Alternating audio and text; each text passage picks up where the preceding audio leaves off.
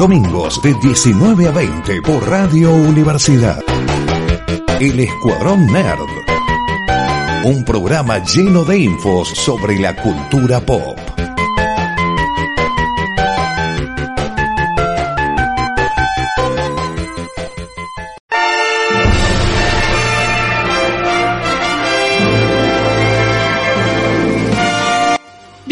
Programa del Escuadronero acá por Radio Universidad en el 94.7, donde lo vamos a estar acompañando con una horita de noticias del mundo nerd, cine, serie, película y videojuegos. Mi nombre es Emiliano, me acompaña señorita Noelia Martínez. Hola Emiliano, ¿cómo estás? ¿Todo bien, vos? Bien, sufriendo Bien. el calor. La verdad que sí, la verdad que sí. Sí, el Es señor más- Martín López nos abandonó esta semana. Yo voy a decir que es culpa del calor.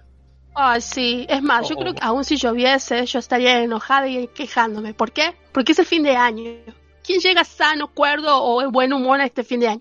Nadie. Nadie. A fin de año, o a fin de mes, o a fin de día, cualquiera. Exacto. Es este universo.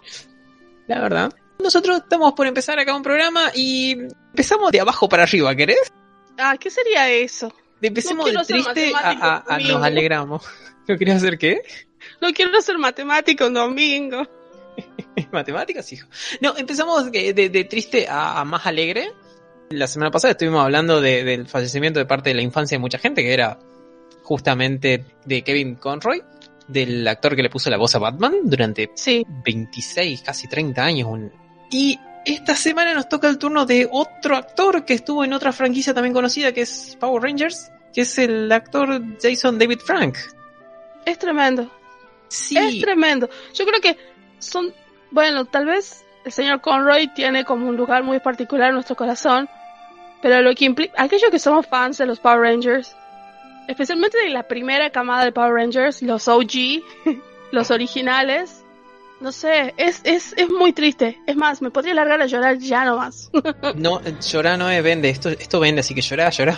Pero sí, la, la verdad que es horrible esto que pasó. Bueno, se dio la noticia el fin de semana de primero empezó como un rumor, luego se confirmó de que sí, el actor Jason David Frank, a partir de ahora le diremos Tommy, se suicidó, no, no se reveló más noticias, después salió a hablar el manager, la gente, no, no sé, un montón de cosas que tal vez no son necesarias para, por lo menos, lo, lo que es la, la idea del programa, que es continuar, pero no sé si el mejor de todos, esto ya depende de cada uno, quién es el mejor, pero sí era el Power Ranger legendario, era el número uno, el más conocido, el más icónico, el que si alguien ubicaba un Ranger era a Tommy o a Kimberly. Es, Sí. sí, aparte, la verdad que tenía la historia más épica, porque Tommy llegó a los, Rangers eh, siendo un personaje que estaba ahí de fondo, que tal vez iba a ser interés romántico de Kimberly. Luego se vuelve malo y los Rangers no lo sabían, nosotros sí. Pierde los poderes, se vuelve bueno y luego se vuelve el Power Ranger blanco y después queda en la historia porque él fue el líder de esa primera, eh, no la primera temporada, pero sí de parte de esa primera generación de Rangers. Fue líder de la primera, de la segunda, de la tercera. Luego volvió para especiales y luego se encargó de ser el mentor de Estoy totalmente perdido acá, Power Ranger Fuerza Mística, Furia Mística, algo, algo místico o furioso. sí. Alguno de los tantas. Sí, dentro de la comunidad es, yo diría que es el actor más querido de todos. Sí, no, y aparte, por ejemplo, eh, la actriz que hacía de la Power Ranger amarilla tuvo un trágico accidente, falleció. Yo creo que después de, por ejemplo, Amy Jo Jones, creo que es el que más trabajó en los medios y siempre estuvo muy al lado de la franquicia y es el tipo que siempre iba a todos los con a donde lo invitasen, siempre Sí. tenía como una presencia muy grande tanto en las redes sociales porque verdaderamente se convirtió en un artista marcial. Él Era, siguió competía MMA, era, eh, era eh, cinturón negro en varias artes marciales, era todo un profesional de eso, de más allá de creo que él, el rojo y dos más eran todos realmente artistas marciales que participaban en una serie un poco orientada hacia niños. Sí, y que, y que fueron esos niños que, que lo siguieron, ya después de que empezaron a crecer, lo siguieron con sus hijos y después, no sé, se volvieron, la verdad, eh, literalmente es uno de los legendarios. Yo creo que de todos los personajes que nosotros vimos en ese universo que tal vez éramos muy niños para terminar de comprender, fue el personaje que más desarrollo tuvo en la historia. Tuvo todo como un arco de redención, fue aquel eh, que quería ser un héroe pero estaba en el lado oscuro, pasó para el lado bueno, demostrando con crece lo que era. Y hay que recordar una cosa, era en la época en donde los Power Rangers cada episodio que daban tenían un mensaje muy positivo. Cierto, sí. Y él fue uno de los, no sé si pocos, pero es uno de los, de los que siempre se mantuvo en esa línea. No se supieron cosas así como, ah, sí, el Power Ranger tal pasó, hizo tal y tal cosa. No, yo creo que él fue muy, claro, fue muy, estuvo muy consciente de eso siempre, que él, cada vez que él aparecía en los medios, y la verdad que fue muy triste. Sí, la verdad, sí, es, la verdad que es uno de los mejores que está ahí porque siempre hacía eventos para caridad, todo. Inclusive estaba haciendo una película, porque siempre, cada vez que hay un reboot de Power Rangers se habla de si vuelven los originales o no, si van a hacer esta cosa como del multiverso, porque en los cómics, para todos aquellos que no sepan, Power Rangers tiene una historia riquísima, se juntó con la Liga de la Justicia, se, juntó con las Tortugas Ninja, hay una colección de cómics que está actualmente dando vuelta de los Power Rangers, hay la idea de un multiverso y hay un Tommy malvado que quiere destruir otros Rangers. Es hermoso si lo quieren ver. Es tal vez mucho menos infantil que de lo que es las series originales. Pero la, verdad que si no lo vieron, les recomiendo que vayan la pena, empiecen a leer. Pero el actor estaba haciendo, eh, ahora estaba participando en un evento que era la leyenda del dragón blanco, The Legend of the White Dragon. Sí. Que básicamente son los Power Rangers sin los derechos porque hay como cristales que te transforman y te dan poderes. Hay una armadura que es justamente de White Dragon, el dragón blanco, que junta a los dos personajes más icónicos de Tommy, que era el dragón verde y el Ranger blanco. Sí. Y tiene a, creo que son otros al menos cuatro Power Rangers, ex actores que hacían de Power Rangers, que, están trabajando en la peli que bueno iba a salir en el 2023 y se rumoreaba que iba a ser la última participación de él con una franquicia relacionada a los Power Rangers. Era un evento propio, una historia propia, original de él, pero la cantidad de, amor, la cantidad de actores de acción que vemos en esa peli, de todos los actores que por entrevista vemos que hacen lo, eh, la parte de, de stands, los dobles, las peleas de, que están en Marvel, en DC, en las series en las series de superhéroes, están todos ahí como personajes principales. Sí, sí, sí. Yo creo que eso tiene que ver mucho por el, el hecho de que Básicamente tanto él como muchos otros actores siempre destacaron el trabajo de los de los stands, algo que nosotros estamos viendo gracias a, a, la gente de Corridor Crew, en donde nosotros vemos por primera vez la cara, el nombre y apellido de cada uno de los artistas marciales de muchas de las franquicias, como vos decís. El señor Jason David Frank estuvo siempre muy al lado de todos ellos porque él en algún momento también fue doble. Entonces. Cierto, sí. Aparte, ellos tenían eh, un show en, en ay, Universal, puede ser, de allá en Estados Unidos. Era un show donde los Power o sea, los actores de verdad hacían acrobacias, saltos, patadas. Es como una, una obra de teatro, pero de Power Rangers. Y lo tenían varios días a la semana, inclusive. Sí, sí, sí. La verdad que este era el último proyecto. Creo que nosotros estuvimos viendo diferentes eh, videos, chicos, yo creo que el más triste de todo, dentro de todo lo que esto significa, es el del actor que hizo el Power Ranger negro, el, el, original. Eh, no me acuerdo el nombre del actor, sí. Sí, sí, sí. Que él mostró un videito en donde se estuvieron haciendo el, eh, la presentación de la película, firmando merchandising, estando con los fans, pero un montón de gente, había un montón de, de personas ahí alrededor y se estaban saludando, estaban murmurándose uno al otro y, y, él dijo algo así como, ¿y quién diría que ese va a ser la última vez que estemos juntos? Una cosa así. Y la verdad que es fuertísimo, es durísimo. Pero más allá de todo esto, yo creo que, como, como vos decís, si bien es cierto, nosotros tenemos como otro, otro perfil dentro de las noticias, es muy triste porque tiene que ver mucho también con, con esta cuestión de, de cómo es tan feroz y tan voraz el universo de Hollywood y que tal vez eh, nunca trata tan bien a los actores como debería. Y si hay actores que tenían algún pequeño problemita, muchas veces ese problema se vuelve cada vez más grande. Y uno no termina de saber cuál es la implicancia de todo esto hasta que suceden este tipo de cosas. Pero bueno, qué sé yo, son cosas que Hollywood debería prestar un poquito más de atención, pero bueno, es una máquina. Es una máquina enorme. Sí, la, verdad que sí, es horrible esto, lo entre comillas, lo, lo, bueno, es como en el caso de Batman, lo bueno que nos queda es que su obra quedó, está inmortalizada ahí, si alguien lo quiere ver, ya sea o la serie o los especiales, o inclusive hicieron un pequeño cameo en la Power Rangers esta del 2017, la, la nueva, la que mm, ya, la que ya van a ignorar y van a hacer un reboot nuevo en un futuro aparecieron ahí. Está muy buena, por cierto. Yo, yo, yo, creo que más de una vez nosotros defendimos esa película porque está muy buena buena. la, película muy linda.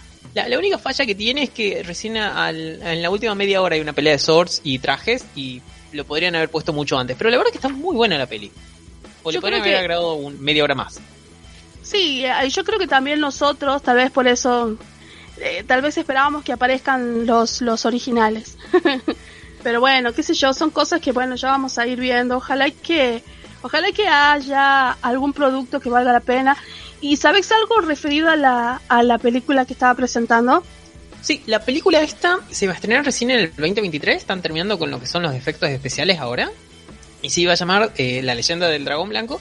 Y para conseguirla eh, acá en América Latina va a ser complicado. Porque no es algo, eh, por lo menos no estaba anunciado como algo que vas a salir directamente a cine, sino era más una campaña como de Kickstarter. Que allá es, en Estados Unidos es bastante común de vos querés bancar un proyecto, entonces donás una cantidad determinada de dólares o un Sí. número o lo que vos quieras que es como tenés que completar una base y participás apoyando, apoyando al proyecto, como si fueses un mecenas. Y ellos te daban acceso a lo que son las pelis y demás. No sé cómo llegará para acá América Latina, en especial Argentina. Sería hermoso que algún servicio de streaming la pueda agarrar y la traiga. Pero me parece que en cine va a ser durísimo que aparezca y muy complicado. Tampoco es una película que está totalmente pensada a cine, ¿no? Porque si lo van a ver el tráiler, es hermoso, es, es mucho fanservice y nostalgia al mil por ciento. No tienen lo que son muy buenos efectos especiales. Vos ves eso decís, cualquier peli de Marvel, cualquier escena, hasta la peor de todas es como decir, che, el efecto especial está malo. Sí, no es la idea de los efectos especiales, sino la idea es juntar a, a leyendas eh, dentro de lo que fueron los actores de Power Ranger- Rangers y darle una historia digna, un fin digno que sea diferente al que estaba pensado para las series. O sea que esta película está completa o no? Está completa, ya está terminada de filmar, se está terminando de hacer lo que son las ediciones de Sí. efectos especiales, pocos o muchos, pero lo están terminando eso y recién va a salir en algún momento el 2023. No había fecha hasta la última vez que vi, me parece que era mitad de la primera mitad del año. Es una peli que probablemente iba a rodar mucho en convenciones en Estados Unidos. Es de esta manera se estaba manejando de todos los trailers, lo iban sacando en convenciones y las primeras escenas la iban sacando así y partes de la peli se vieron ahí. Pero bueno, es algo que es más sencillo de encontrar en Estados Unidos que afuera. Afuera es más sencillo piratearlo, por desgracia, que realmente encontrarlo de una manera legal. Pero bueno, vamos a esperar y vamos a estar atentos, porque la verdad que yo le iba a ver de todas maneras. Eh, ahora más con la noticia de que bueno, es la última participación de Jason David Frank, me interesa mucho más que antes. Sí, la verdad que sí. Yo estuve viendo los trailers también, está, está muy buena. La verdad que parece como que si fuese un episodio especial para la televisión. Lo cual no lo veo tan mal, no lo veo, o sea, sí puede ser que sea como algo que tal vez podemos haber visto en la CW con alguno de los de las producciones de los superhéroes, pero no Sí. significa que esté tan malo. Me parece que está acorde a lo que tal vez están tratando de contar, porque hay que ser honestos, nosotros amamos y disfrutamos aquella época gloriosa en donde los efectos especiales eran básicamente prácticos, eran dos o tres Sí, cositas. las explosiones de los Power Rangers son de verdad y hay incendios, hay un montón de anécdotas divertidas detrás de eso. Más que nada en Japón. Claro, todo, pero sí. claro, claro, porque todo lo que se veía eh, estaba hecho en Japón y algunas que otras cosas se las filmaba acá en Estados Unidos. Pero yo creo que, no sé, cuando yo vi el- los trailers siento como que estaban eh, recordando esa época y que no necesariamente sea eso lo que querían poner así en, en la peli. Pero como te decía, parece un especial para televisión y sí, me encantaría verla. Sí, la, la verdad que sí. Esto, ah, acá estaba, eh, perdón, me acabo de encontrar eh, Tommy, o sea, eh, Jason, participó en Power Rangers Mighty Morphin, que es la primera serie que llegó a América. Luego participó en Turbo, SEO, Dino Thunder, Fuerza Salvaje, Mega Fuerza, Ninja Steel y Hiper Fuerza. Estuvo en casi la mitad de las series que hubo de Power Rangers. Claro, sí, porque él estuvo muy ligado a eso y creo que eso es lo que lo mantenía interesante, es como que le daba la cosa esta de totalmente mal usada la palabra cosa en este momento, pero es como que él era el hilo conductor y el hilo narrativo de todos los Power Rangers, lo que te decía, ah, sí, entonces viven en este mega universo y está él, entonces como que legitimaba también esta nueva generación de Power Rangers como pasando el manto, el que sigue, el que sigue, pero como apareciendo. Es muy Maestro Yoda, es muy Qui-Gon Jinn, es como que tiene esa idea de, inclusive está muy Kung Fu, digamos, el Sí. maestro que está antes y así, como que, que está Sí. bueno, eso siempre lo hizo muy, muy especial. Sí, sí, pero, pero bueno, o sea, está, está, ahí para ver, está también el futuro, ya estaremos avisando cuando aparezca la leyenda del dragón blanco. Y no, eh, vos tenés algo más agradable, alguna noticia más alegre, la que vos quieras. O tenés alguna, algún choque de trenes de, de, DC, lo que vos quieras. ¿Hay algún choque de trenes de DC? Tal vez. O sea, DC se maneja solo y así vive los choques y, y sobrevive. ¿Qué, qué, imagínate. Bueno, hablando de los choques y no tan choques, ay, DC es es un es un regalo que nos sigue regalando, es tan regalón. Hay una noticia que me da mucha gracia. Tal vez no sea esa la reacción que podía debería tener, pero ¿sabes quién es el señor David Ayer o David Asher? David Asher. Me suena, me suena. Eh, ¿Te suena no, no por algo positivo. Ah, sí, sí, me suena. Bueno. Sí, sí, sí. Un pequeño desastre que hubo en el 2017, me parece, sí. Sí, pequeño desastre. Bueno, él estaba muy enojado. El señor David ayer. Yo también estaba muy enojado. Yo también, la verdad. Yo creo que lo más genial de esa, de esa película fue la aparición de la maravillosa Margot Robbie como Harley Quinn. Sí, fue una de las mejores cosas y una de las pocas que quedaron. O sea, después el, reboot de James Gunn hizo otra cosa totalmente diferente que construyó un poquito sobre lo poco que había antes. Hubo un Will Smith que nadie recuerda, sí. Bueno, ya que te estás adelantando tanto, el señor David Ayer o Ayer o Ayer, no sé cómo será la pronunciación particular de su apellido, dijo de que él quería sacar su verdadera versión de esa película, ya que lo hizo el señor Zack Snyder y él, se, no, él no hace la comparación, la hago yo porque creo que no sé si da para hacer la comparación, pero quiere sacar su propia versión y su Ayer Cut referido al Escuadrón Suicida. Ajá. Eh, esto lo, lo, contó hace poquito, o sea, hace muy, muy poquito. Eh, contó de que, ah, creo que a la revista Entertainment, una cosa así, dice de que él sintió de que la película fue demasiado editada para cosas para lo que él había tenido en mente primero. Como diciendo, saben que la Warner cortó y pegó lo que quiso y esto es lo que mostró, pero no es lo que yo quería mostrar. Así que eventualmente quiere sacar su corte de la película y tal vez ahí quiere poner más cosas referido al guasón que él tenía pensado o no sé, algún tipo de desarrollo de otro personaje. Le preguntaron también qué pensaba acerca de lo que hizo el señor James Gunn. Y dice de que él conversó con él y que la verdad respeta lo que hizo porque si bien es cierto como que se sintió de que no estaba todo eliminado de lo que él había construido, especialmente porque había elegido personajes de los que él utilizó en su película, y que no tiene más que cosas buenas que decir de él. Lo cual es como, y sí, porque ahora el señor Gunn está como jefe, así que no sería tan bueno hablar mal de él si querés sacar tu propia versión. La verdad que no. no en este momento. Eso es solo alguna de las cosas que él quería hacer. Es como, parece que quisiera armar como una campaña, ya que funcionó lo del señor Zack Snyder. Tal vez él quiere ver si puede levantar algún tipo de no sé, polvo o tracción lo que le está pidiendo, porque verdaderamente quiere sacar su corte. Sí, él, vos, contaste ahí de que el estudio metió mano en la peli, ¿eso es cierto? ¿Es algo que yo no sabía que David lo dijo un tiempo después que se estrenó Escuadrón Suicida? Que recordemos, esa peli ganó un Oscar por maquillaje, le ganó Star Trek. Eh, que la gente que hizo la edición de la peli, la versión final, era un estudio que editaba trailers. O sea, ellos es un estudio que se encarga de que las productoras, porque no lo hacen ellos, mandan eh, un contenido ya grande de la peli a alguien, a, estas productoras. Ellos editan, te hacen un tráiler, le ponen música y después lo mandan a internet. Y la Warner dijo, che, estuvo tan copado el tráiler que hicieron que ustedes hagan la peli. Bueno, es una de las grandes hmm. críticas de David, de, che, ¿cómo le va a dar que haga una peli a alguien que solamente hace un, contenido de dos minutos, un minuto, por ahí?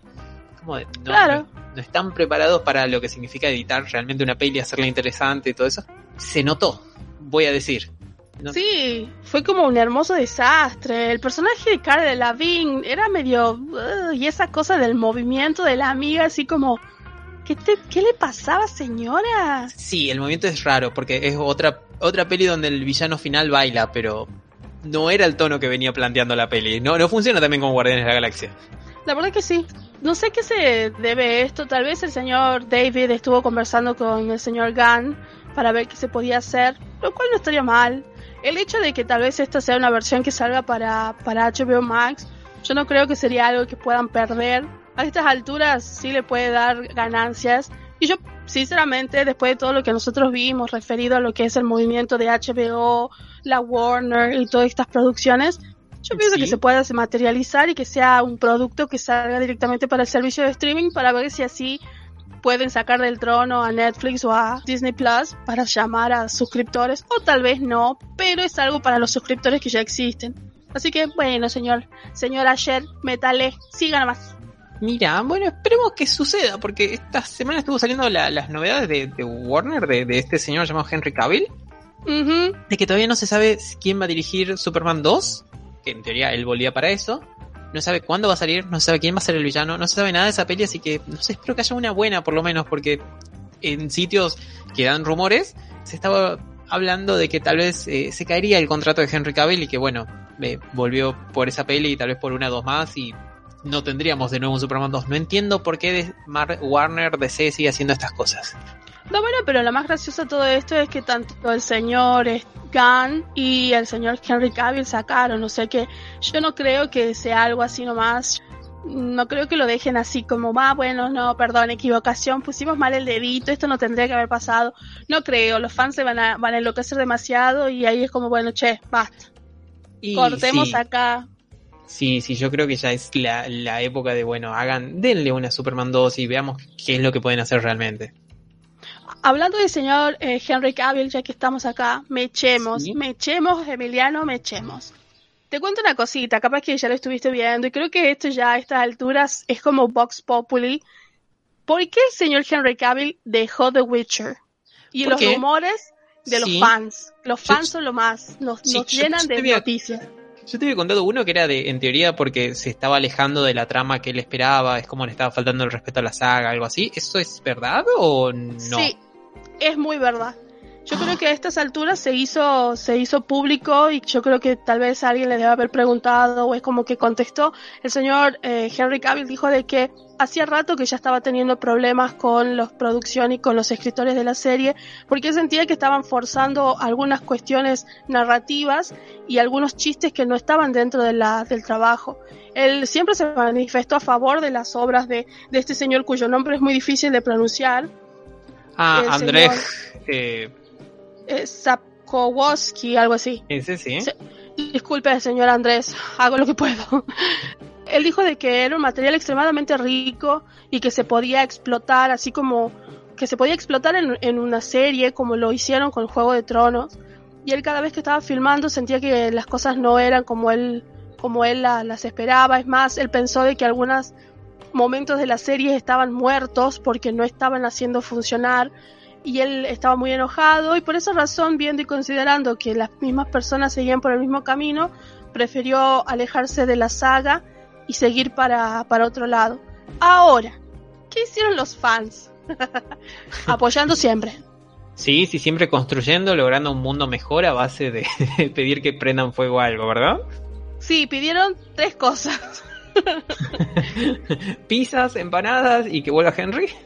Eh, sí, estaban tratando de levantar firmas para que se, para que renuncien los escritores de la serie, así pueda volver Henry para seguir siendo Geralt de Rivia, porque consideran de que el señor Liam Hemsworth no es digno, no sé si digno, pero no es el actor que se necesita para ser el personaje. Lo consideran que es demasiado joven y que más allá de que puede poner una cuestión física, básicamente no, no le pondría nada al personaje. No es que era un personaje súper profundo, carismático.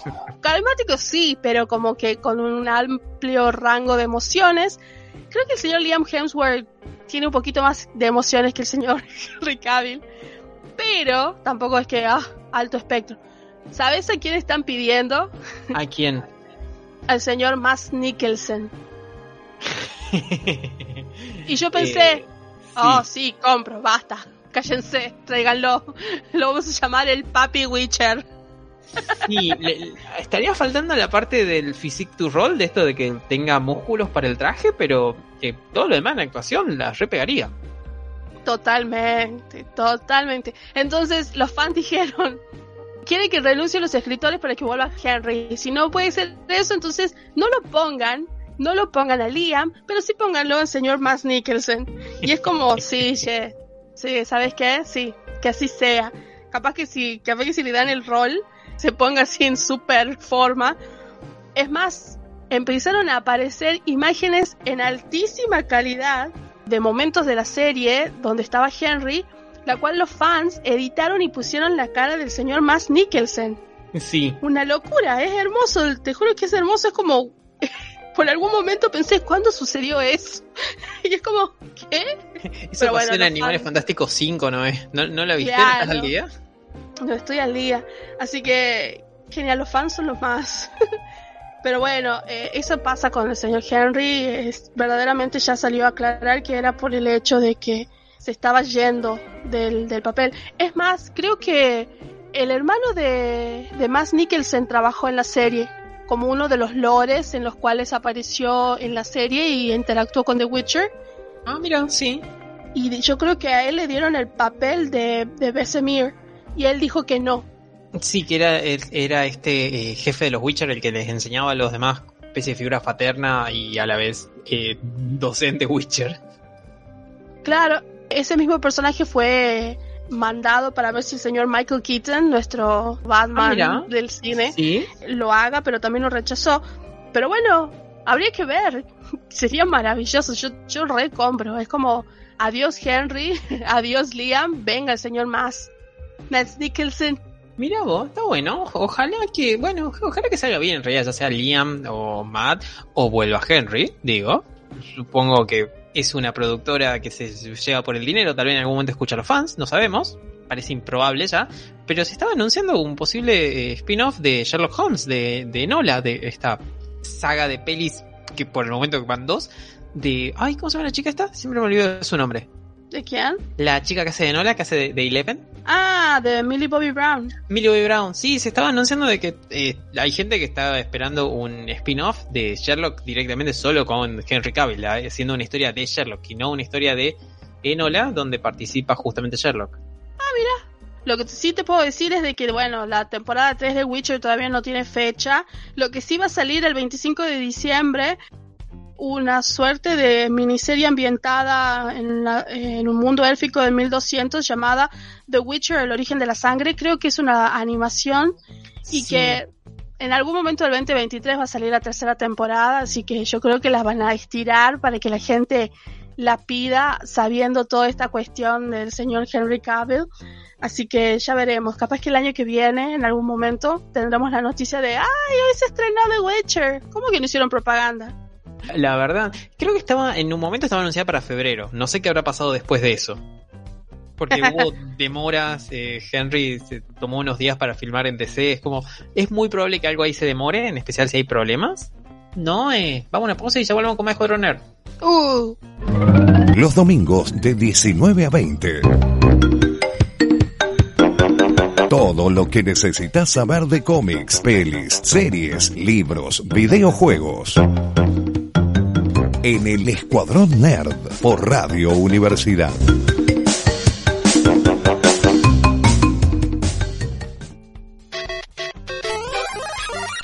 Volvemos. ¿Sabes quién podría funcionar tal vez para hacer de, de Witcher? ¿Quién? Jason Momoa. No sé si podría funcionar, pero a mí me encantaría. Ya que pedimos cosas, eh, no sé. ah. Pido, no sé, papitas. Papitas, sí, sí, una, una gran opción. Pero podría funcionar. Creo que Jason Momoa iba a aparecer en esta. eh, iba a haber una. eh, No sé si es esta precuela que vos decías o iba a haber una peli, algo, pero eh, animada de Witcher. Y que iba a Sí. estar Jason Momoa ahí, pero la verdad que estaría bueno como si fuese Gerald como reemplazo. El señor Momoa está en todos lados y la verdad es un personaje en sí mismo y que él haga lo que sea, yo lo, lo recompro, lo reveo, así que ahí estaremos, señor Momoa. A donde sea que esté y que en algún momento estrenen Aquaman 2, por favor. Por no la sigan favor. pateando.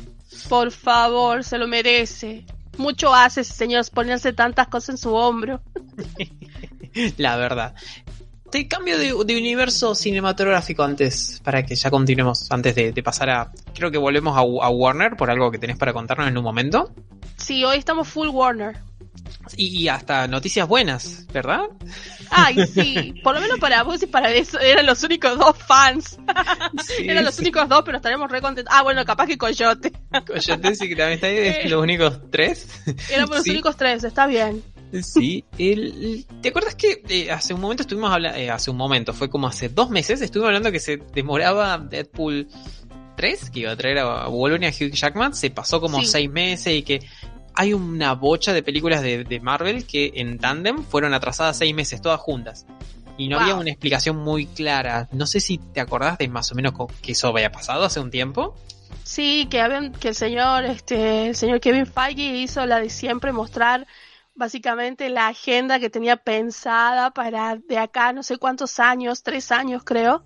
Sí, porque era hasta el 2026 que habían como una suerte de película ya como estas son las fechas, acá vamos a estrenar y de repente se paró todo. Sí, sí, sí, la, la verdad que se había parado todo eso, creo que hasta ahora hay una en el 2027 de esas, no, no estoy muy seguro. Esto fue porque el reboot de Blade, de que iba a estar, eh, iba a estar perdón, protagonizado por Maher, Mahershala Ali, se detuvo porque perdió director en un momento. Es como iban Wow. eh, grabando, iban haciendo cosas. Es como, de, no chicos, tenemos que ver algo del guion porque hay algo acá que no está funcionando. Luego se perdió al director, no solamente al guion. Y ahora ya hay un nuevo director, este se me escapa totalmente, que se llama Jean Demange. Demange es un director francés Mm. que no lo ubico de nada. Dice que dirigió una peli llamada 71 y unos episodios de Lovecraft Country. No la vi a la serie, escuché cosas muy buenas de ahí, pero no vi nada más de él. Sé que lo poco que se contó de la peli de lo que va a ser este Blade es que, bueno, va a ser como la, idea original de que hay vampiros que están habitando en este mundo normal donde no hay vampiros y a uno infecta a la madre de Blade que estaba embarazada y luego nace Blade y de alguna manera eh, se convierte como una especie de evolución de vampiro, más humano que vampiro, tiene como todas las fortalezas de los vampiros pero ninguna de sus debilidades. Y ya había puesto su voz él para la peli esta que era de Eternals, así que se atrasa un poco más la parte misteriosa, mágica del universo Marvel, por lo menos la parte de monstruos, que inclusive eh, ya nos mostraron un vampiro, ¿verdad? Puede ser en esta peli que es en blanco y negro de Marvel. Ah, que se me, se me fue el nombre en la eh, que sucede en blanco y negro que está Werewolf- La película se llama Werewolf by Night, en donde está Gael García Bernal. Y es una pequeña película en donde aparecen diferentes monstruos. Y yo no estoy recordando si había o no vampiros. Creo que sí había, sí había un vampiro. Me parece si sería como el segundo vampiro canónico en el universo Marvel. Sí, yo, pero esta es la primera película en donde se habla acerca de la magia, hermandad y como la parte más mística dentro de los monstruos clásicos. Yo creo que esta película es hermosa y es- está dando pie a un montón de otras cosas porque acá nos deja en claro que hay un universo fantástico, más allá de que la magia aparece con el mismísimo Doctor Strange, acá se muestran otros tipos de seres que está más ligado al universo de Blade. La, la verdad que espero que esta peli sea interesante porque necesitamos también a- al cazador, a, ¿cómo se llama? Al espíritu de la venganza, al Ghost Rider. Ujú. Y necesitamos todo este lado loco y oscuro de, de Marvel que eh, solo vimos un pequeño pedacito del Doctor Strange en estos episodios de What If, y la verdad que está bueno la, la idea de meter un Marvel un poco más oscuro, más demonios, más cercano a, a- a los cómics o a tal vez a las series animadas donde estaba casi todo permitido. ¿Sabes quién dijo que le gustaría ser el Johnny Blades? ¿Del el Ghost Rider? No, ¿quién? Sí, Keanu Reeves. Eh, sí, contratado, ojalá, por favor. Sería maravilloso.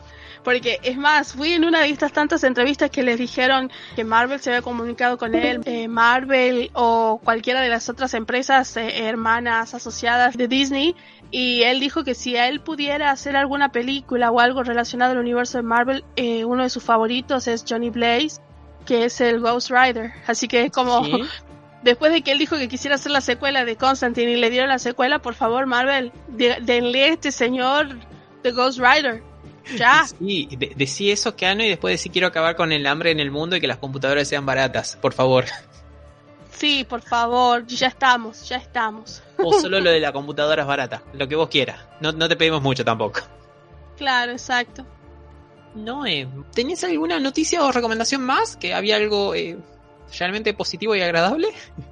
A diferencia de por lo menos lo que yo traía.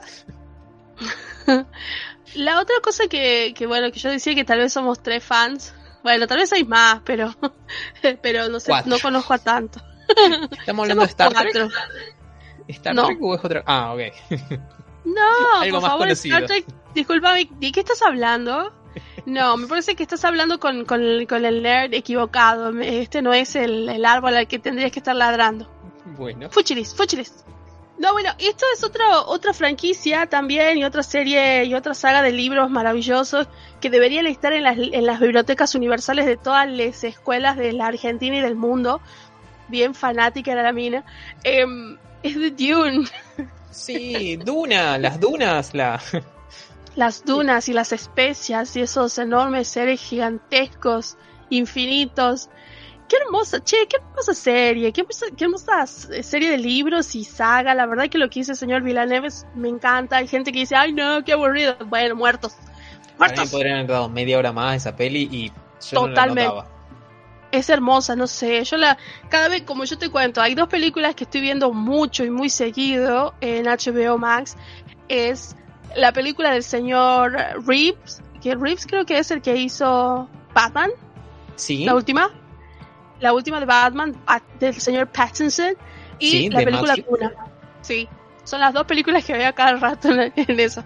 Pero les quiero contar de que así como están en el servicio de streaming de HBO Max, porque pertenecen al, a la enorme máquina de picar carne que es la Warner, hay una cosa muy positiva que sí sabíamos que iban a salir como diferentes cuestiones que hacían referencia al universo de Duna. Se está empezando a grabar The Sisterhood o la hermandad o las no sería hermandad en sí, pero bueno, Ah, sí, es Sería- como hermandad pero femenina. ¿Había una palabra para eso en Claro. español? sororidad sería, pero eso sería, no, no, no vendría al caso. Ah, ok. Parecido. Parecido, bueno, se empezó a rodar en este año. Me encanta porque la nota empieza diciendo algo así como, para Hollywood todo es franquiciable y si no lo es, no sirve. Y la ¿Cierto? verdad que sí.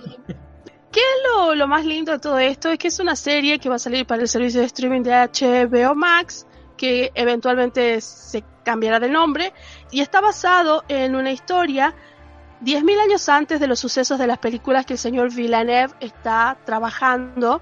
Y parece que el señor Villeneuve va a poner algo de dinero, parecería que va a estar dentro de la producción o mínimamente anda como circunnavegando las, esta producción, lo cual la verdad que para mí está maravilloso. ¿Qué es lo que tiene de, de importante esta serie que va a salir? Es que va a hablar acerca de los orígenes de unas mujeres dentro del universo de los de los Harkonnen. Las hermanas son unas hermanas de los Harkonnen que luchan dentro de lo que son estas amenazas que hacen peligrar la humanidad. Además dice la serie contará el origen de las Bene Gesserits, Treme- Sí. tremendas mujeres, por favor. La verdad yo amé en general todo lo que es esta cuestión mística alrededor de estas mujeres. Yo creo que sí, verdaderamente se necesitaba contar la historia, pero esta historia es 10.000 años antes de lo que nosotros vimos, en lo que está en las películas. Hablemos de las películas ahora, más que de los libros en sí. Lo importante también a destacar es que son los guionistas de las pelis que van a trabajar en esto. Ah, mira, o sea que va a estar metido el mismo equipo creativo entonces. Por lo Sí, menos de la parte de guion es, en teoría debería estar a la altura de lo que vimos en Dune en el cine. Exacto. El guionista de la precuela, bueno, va a ser el, el guionista de la peli. También va a haber actrices como Emily Watson, Shirley Henderson, eh, Travis Fimmel. Travis Fimmel es nada más ni nada menos que el señor Ragnar Lothbrok. Eh, Sí. Indira Varma. La verdad que es muy interesante. O sea, el señor Travis Fimmel es un loquillo que a mí me encanta ver en la pantalla. La verdad que me llama mucho la atención, especialmente porque va a hablar acerca de, de las mujeres Harkonnen o Harkonnen y de las Bene Gesserits que son impresionantes. A mí eso ya nomás, ya dijo Duna, Bene Gesserit, yo ya estoy. La quiero ver. Ya. La, la verdad que sí, está, está muy bueno. Era una cosa más interesante de, de Dune, porque Dune tiene esta cosa de. Es un universo donde eh, existe la ciencia, donde tal vez la ciencia falla, pero también hay esta especie de magia extraña. Por ejemplo, las Bene Gesserit, estas que mencionabas, eran personas como tan inteligentes o tan conscientes de sí mismas que podían consumir veneno y eliminarlo de manera natural para que no les haga daño. Ellas podrían saber si se estaban por embarazar o no y saber el sexo justamente del bebé y hasta una vez a poder elegirlo. Es como tenían un control muy copado sobre su propio cuerpo y iban creando también una especie de culto, religión y como una red para poder, como una mafia, para poder atacar en cualquier lado, en cualquier momento de la historia e influenciar eventos. Es como una extraña mezcla entre aquella fantasía en donde los magos se aseguraban de estar en, en diferentes reinos para ser como los no sé, como mentores o como aquellas personas que le susurraban qué es lo que debía hacer el rey. Y también una suerte de caballeros, de caballeros Jedi que tenían como una suerte de poder que ellas también eran grandes luchadoras, no eran así, no eran damas en peligro, sino que ellas eran mujeres que podían luchar y tenían una suerte de armas muy peculiares que las hacían muy poderosas. Entonces es como una extraña mezcla entre estos seres, estas cosas que tal vez aquellos que nos gusta la literatura, la literatura fantástica y que vemos dentro de los universos fantásticos están presentes. Y la verdad que son minas maravillosas. y que ahora salga una, una serie de ellas, es como sí. Y que va a ser sí, sí, 10.000 años antes Dune, eh, yo no lo ubico tanto, lo que sucede en el pasado, porque hay un momento clave en la historia de Dune que es las máquinas en algún momento eh, hacen como una rebelión y hay una guerra que destruye básicamente gran parte de lo que es el imperio, lo que es la, humanidad esta que se salió del planeta Tierra y llegó a un montón de lados durante miles de miles de años.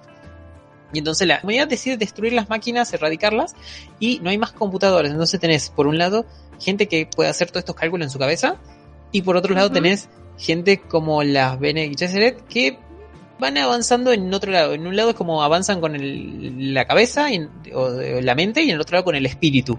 Y van haciendo este balance que la verdad es hermoso cuando lo lees. Entonces no sé si las Gesserit ya estaban eh, formadas hace mucho tiempo ahí o no, porque sale en algún momento la, profecía del elegido, el Kawaii, no me acuerdo cómo se llama, que se cree que es Paul Atreides, acá en Dune, y tal vez vemos eso, vemos el inicio de la profecía y de cómo eh, es muy Star Wars todo, ¿no? Ya que George Lucas se inspiró en esto, pero cómo el elegido, eh, cómo se planea la idea de que venga el elegido y no solo cómo vemos que el elegido va a venir, sino cómo ellas van fabricando durante miles de años las redes para que llegue el elegido y después el elegido haga lo que ellas quieren. Que tal vez se logre o tal vez no. La verdad que sea como sea, yo creo que cualquier cosa, bueno, tampoco cualquiera. Vamos a ser un poquito exigentes también, por favor. Somos fans, nos hypeamos por muy poquito, pero basta de espejito de colores. A lo que voy es que sí nos gusta, o por lo menos desde mi lado, que haya un universo dentro de Duna, porque Duna es el tipo de, de, saga, así como conversamos muchas otras veces, y la saga de Isaac Asimov, son sagas que deberían tener su, su lugar en todo este universo porque son básicamente las precursoras de muchas de las cuestiones que nosotros vemos y sabemos, como la, terminología dentro del universo de la saga de, Asimov, que dio lugar a la robótica, inclusive la palabra robótica, y muchísimas cuestiones políticas que hablan dentro de Dunas, se ven en muchas otras obras maestras dentro de lo que es la, la lectura de los libros fantásticos que bueno, que valen la pena que tengan y que estén en el mainstream, que estén en las, en las series, en los servicios de streaming, así como también debería haber como videojuegos también, nada más que bueno, serían como medio complicados. Ahí está la gente que hace videojuegos, hagan. Había uno de, de Dune anunciado para el año, había dos, perdón. Uno era eh, como Age of Empires, la idea esta de controlar estrategia, eh, de controlar ejércitos, perdón.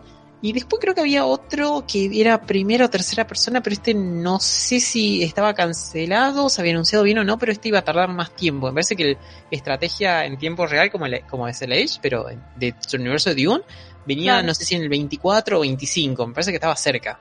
Claro, claro, lo que voy es que eh, tanto la saga maravillosa de Dune como la saga de... ¿Cómo se llama la saga de, Asimov que ha salido hace poco?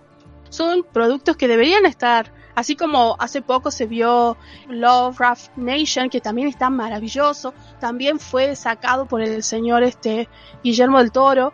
Es como que hay diferentes escritores que deberían estar más en este presente porque se hacen mucho lo que nosotros estamos consumiendo como esta sociedad en la que vivimos que da, da gusto, da gusto que se hagan este tipo de, trabajos y yo ya lo estoy esperando. Y otra cosita es de que el 3 de noviembre del 2023 se estrenaría la segunda parte de Dune. Ah, no falta nada, no es, no falta nada. Un año. Un poco más Sí. del año.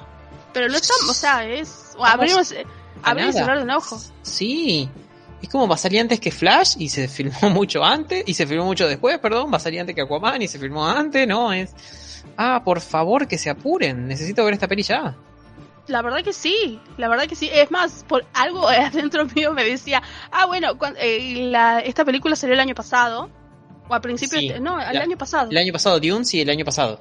Yo decía, ah, bueno, eh, 2021, 2022 y 2023 eran mi, en mi cabeza, la pensaba así. Y después que se terminó la... se- salimos del cine, leíamos noticias que decían, está en duda la secuela Sí. de Dune. Y vos decías, ¿qué? Sí, ¿Qué es que cosa? fue, fue ese momento complicado en donde eh, Warner sacaba las pelis tanto para el cines como para su servicio de streaming de HBO Max. Claro. Y entonces como de, bueno, si rinde, eh, hacemos una parte 2, pero no estamos seguros que rinda porque nosotros la cagamos, perdón. Y es como de, eh, eh, pero yo quiero verla, está muy buena. Eh, qué bueno que, que va a salir, y bueno, ya se está filmando todo, ya salieron imágenes, todo, pero como hasta que no la vea en el cine, por favor, necesito que, que nadie rompa ese, ese globo, por favor. Por favor que no, ya cuando veamos el trailer, yo creo que estamos esperando el trailer. Es como hypeando totalmente. Y qué bueno que finalmente vamos a ver una, una serie del origen de las de las Benny Gesserit. Así que bienvenido sea todo el universo Y, de Dune. eh, sí, la verdad que sí. Necesitamos más de esto y más de ciencia ficción de, de, de- de todo tipo, que le den a las Wachowski algo donde no se meta el estudio también, ya que estamos. Ay, por favor. Ya estamos llegando al final del programa, pero antes, ¿te acuerdas que vimos Black Adam hace un mes, un poco más, un poco menos? Ujú, sí, y que bueno, estuvimos hablando de que como salió justamente Black Panther 2, no es que se cayó del podio, pero es que desapareció completamente cualquier otra peli, básicamente. Ya que lo que fue la recaudación de Black Panther en un fin de semana más o menos hizo lo mismo que cualquier peli tal vez hace durante toda su estadía en el cine. En el caso de Black Adam, la estadía de un mes entero fue casi una semanita y media de Black Panther. Bueno, eh, llegan noticias muy extrañas del lado de DC y es que eh, ya está disponible en lo que es el servicio de HBO Max, ya se puede ver desde casa a un mes de Black su estreno. Sí, ya está disponible HBO Max. Sí, sí, sí. La, la verdad que es extraño para decir poco porque realmente siempre desde que sale al cine una peli hasta que lo ves en el servicio de streaming suelen pasar no menos de tres meses. Depende qué tan Sí. bien le va la peli, porque si la peli se extiende más, se demora la salida del DVD y Blu-ray, más que nada Blu-ray, y bueno, eso hace que se demore la peli en otro lado, porque obviamente la gente, la productora trata de exprimir la peli todo lo que puedan. Exacto. Esto duró solo un mes, lo cual no sé si es muy preocupante o es poco preocupante. No se anunció hasta el momento una Black Adam 2. The Rock no estuvo tan feliz y no llegó a este número mágico que vos me decías que The Rock era conocido como el actor de los 650 millones de dólares, algo así. Sí, sí, sí. No llegó a ese número. No sabemos qué significa. Obviamente va a salir en serie de streaming. Después va a salir en Blu-ray. Y por alguna razón la gente la sigue comprando en Blu-ray. Así que eso tal vez va a elevar el monto de, de lo que es la peli. Pero está en un veremos. Yo supongo que va a depender mucho de qué pase con Shazam parte 2. Qué va a pasar con ellos si eh, nos demuestra que Shazam funciona. Y tal vez funciona mejor que The Rock.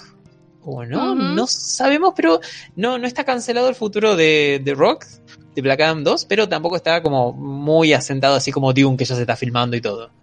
Sí, es complicado. Me parece que después de que... Después vamos a hablar específicamente de todo lo, lo relacionado a, a Black Panther y todo eso. Pero siento como que la película Black Adam podría haber sido mucho mejor. No está mal, está bastante buena. Pero podría haber sido mucho mejor. Creo que tal vez el amor del, de- del señor Dwayne Johnson le jugó en contra. Porque nosotros estábamos esperando un villano que es un gran villano en el universo, en el universo de DC, en los cómics, y hay películas muy copadas que les recomendamos que vayan y vean dentro de lo que está en HBO Max. Acá es como, uy, es un antihéroe, creo que lo quiero, es mi héroe. Y es como, ay no, ¿en serio? ¿Este señor medio bonachón se va a pelear con Billy Baxter? No te la puedo. Sí, fue medio raro. Es que es complicado porque The Rock en su vida dijo que él nunca va a interpretar a un villano, que él siempre quiere ser un héroe y siempre quiere llevar buena onda al mundo. Y este Sí. es un antihéroe y es extraño el papel porque no termina de ser malvado y aparte vos veas The Rock, que tiene carisma hasta, no sé, cuando abre una lata de, no sé, de, tomate, no sé, en cualquier momento que vos lo ves y él trata de agradarle a la gente, de caerla bien, de que la gente pase un buen momento, es como raro. La, la peli tiene esa, esa cosa un poco extraña. Me encantó, me gustó, pero podría haber estado bastante mejor. No, no fue un desastre, ¿no? Para nada. Parece que una de las pelis más copadas que vi desde hace mucho tiempo. La verdad que sí, la verdad que sí. Me parece que la Warner debía haberlo tratado un poco mejor al señor The Rock y al producto también porque siento como que la Warner no le puso lo suficiente como tal vez a otras cosas, que sí le metió un poquito más los, los caramelitos en la bolsita, y siento como que tal vez esto fue una remada en dulce de leche del señor The Rock y la gente que estaba alrededor de él, y la verdad que la Warner fue como... Eh. Sí, aparte a mí me dieron un poco más de gana, más que ver una Black Panther, una, una Black Adam 2, de ver una la Sociedad de la Justicia, en especial Totalmente. Doctor Fate es como de, mmm, dame la peli de Doctor Fate. Totalmente, por favor, qué maravilla. Qué maravilla de personaje se robaba la peli. Sí, él, o sea, todos los otros personajes también. Sí, o Hawkman. Son muy copados. Es buenísimo, sí. Ay, por favor, hermoso. Es hermoso que haya aparecido. Yo creo que mis sueños de, de ver esas, la, la liga de la, la liga de los amigos, ¿cómo era que se llamaba? La Sociedad de la Justicia, sí la Sociedad de la Justicia y después los amigos, no me acuerdo cómo era una muy graciosa que era de los años 60. Los super amigos, era como, ah, sí, esto es genial, era como dibujitos re chafas de la infancia hecho películas, sí, hermoso, hermoso. Pero bueno, qué triste para el señor The Rock. La verdad que sí, pero bueno, eh, todo puede funcionar eventualmente, especialmente si aparece el dinero o si DC pone en buena dirección su barco. Y eh, antes de irnos, hay un juego gratis en esta semana en Epic Games es buenísimo. Si alguna vez no entraron a Epic Game por si no, este juego no parece. Este es un canjenlo porque está buenísimo. Se llama Star Wars Squadrons. Es básicamente un juego de Star Wars. Es un juego AAA. Estaba costando 40 dólares ahora. Es de pelea de naves. ¿Sos el Imperio o sos la Rebelión? Se basa en los últimos tiempos del Imperio antes que sea destruido. Es increíble el lujo, el nivel de detalle que tenés el juego apunta un poco a de si tenés VR, si tenés esto para usar realidad aumentada, de que te pones el aparatito en la, en la cara, se ve todo hermoso, se ve increíble, puedes mirar hacia cualquier lado como si fueses un piloto de verdad en la nave, puedes mirar arriba, a los costados, en cualquier lado, es, increíble lo, lo, que son las peleas en estas naves, está bueno, está para canjearlo hasta el jueves de la semana que viene, el jueves primero de diciembre, así que, no sé, vale la pena totalmente, vayan, canjeen, jueguenlo en algún momento porque es increíble lo que está este juego. Hermoso. Y bueno, nosotros fuimos el Escuadrón Air y volvemos por acá la semana que viene, acá por Radio Universidad en el 94.7. Así que que la fuerza acompañe. Chao. Adiós.